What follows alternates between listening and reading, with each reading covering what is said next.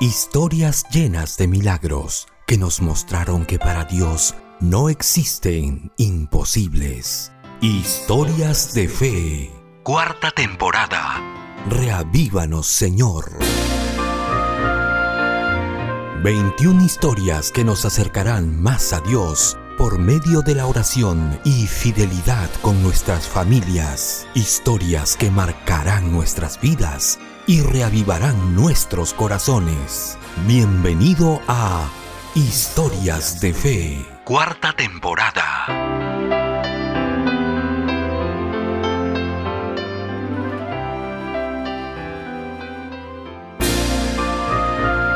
Orando a más de 10.000 metros de altura.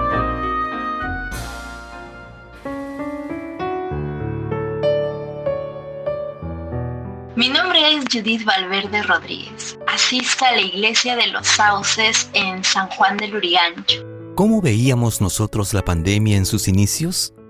Judith era capacitadora, le iba muy bien, viajaba y ejecutaba sus exposiciones con éxito, pero su trabajo era netamente presencial. Les recordamos que todos los equipos electrónicos deben estar apagados o en modo avión.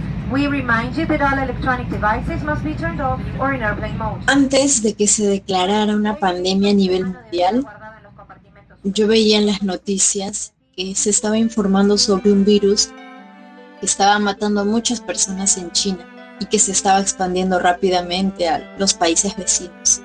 Yo creí que era muy poco probable de que ese virus llegara al Perú, menos a Lima.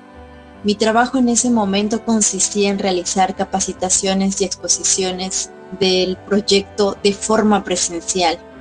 En ese momento yo trabajaba para una compañía canadiense, por ello tuve que viajar a la Ciudad de México para ser capacitada y a la vez yo poder luego volver a capacitar a las personas. Entonces recuerdo este día, porque este día cambió la forma en cómo lloraba.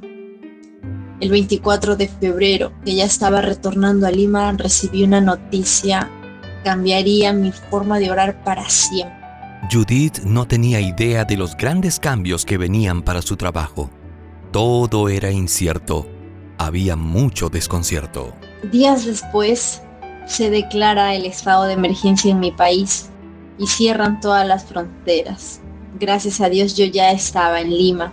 Al inicio no podía creer lo que ocurría, la cantidad de muertos diarios, el desabastecimiento de productos de primera necesidad, que las clases serían virtuales al 100% y bueno, lo que afectó directamente la forma en la que yo trabajaba, ya que no nos podíamos reunir, yo no podía realizar presentaciones y de forma presencial y a la vez también viajar porque todo estaba cerrado. Pero ella había conversado con Jesús de una manera personal, quizás creyendo en su interior que al estar tan alto, sus oraciones llegarían más rápido. Le expresó sus temores y sintió mucha confianza al hablar con él. Todo iba de mal en peor. Sin embargo, la conversación que tuve con Jesús durante el vuelo de regreso a mi país cambió todo. Jamás había orado más de cuatro horas seguidas. Por ello sabía que Dios estaba al control de mi vida y fue así. Empecé a trabajar desde casa, daba presentaciones de forma virtual, usaba más las redes sociales y puedo ver claramente cómo Dios cuidó de una forma maravillosa a mi familia. Nos mantuvo unidos, nos dio paz y seguridad. Dios hizo que mi ingreso económico fuera mayor al del año anterior. Mi Dios me demostró que es fiel y que en medio de la tormenta Él pone paz. Que para Él no hay corazón difícil, no hay situación tan complicada que Él no pueda estar al control. ¿A quién iré en busca de paz? ¿Y quién podrá mi vida saciar? Le preguntamos, ¿cómo Dios te ayudó en medio de esas dificultades? ¿Cómo Dios me ayudó en medio de ese problema o dificultad? Pues Dios me ayudó colocando paz en mi corazón.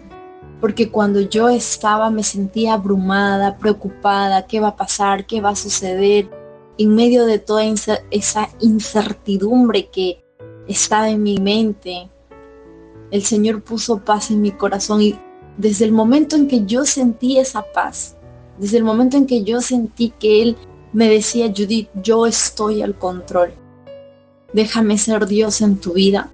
Entonces, cuando yo tuve esa paz, el Espíritu Santo puso en mí las soluciones, las estrategias, la forma en cómo yo iba a afrontar toda la situación.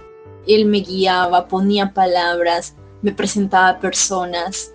A través de su paz fue que el Señor pudo usar todos los dones, los talentos, las habilidades que Él me ha dado. Entonces, de esa forma pude tener los resultados que jamás hubiera tenido si es que no hubiera afrontado esa situación con él. Nada sé sobre el futuro, desconozco Pero la vida de un cristiano es una permanente oración y una comunicación constante a través del estudio de su palabra. Nuestro Padre Celestial permite que pasemos por dificultades, permite que pasemos por esos momentos difíciles que a veces uno piensa, no, acá me muero, aquí ya perdí todo. Pero Él permite que caminemos por esos momentos tan difíciles para tener la oportunidad de mostrar nuestra fidelidad hacia Él. Desde antes que yo lo conociera, Él ya era fiel conmigo. Entonces, ¿cómo no serlo ahora sabiendo todo lo que hizo, hace y hará por mí? Así que yo tengo la certeza, tengo la seguridad de que se puede ser fiel a Dios con los diezmos y las ofrendas en medio de dificultades, en medio de la escasez. Judith nunca fue desamparada. No siempre las historias de fe terminan en tragedia, tampoco en momentos de felicidad plena pero siempre terminan con un rumbo definido, con una ruta trazada por nuestro Creador. Aquí terminamos las historias de fe de esta cuarta temporada. Seguramente te sentiste identificado o identificada con algunas de ellas. Es casi seguro que en estos momentos se sigan escribiendo más historias para gloria y honra de un Dios presente, vivo y real. Hasta la próxima. Hay más historias que continúan escribiéndose para mostrar al Dios vivo y poderoso. Hasta aquí, Historias de Fe, cuarta temporada. Reavívanos, Señor.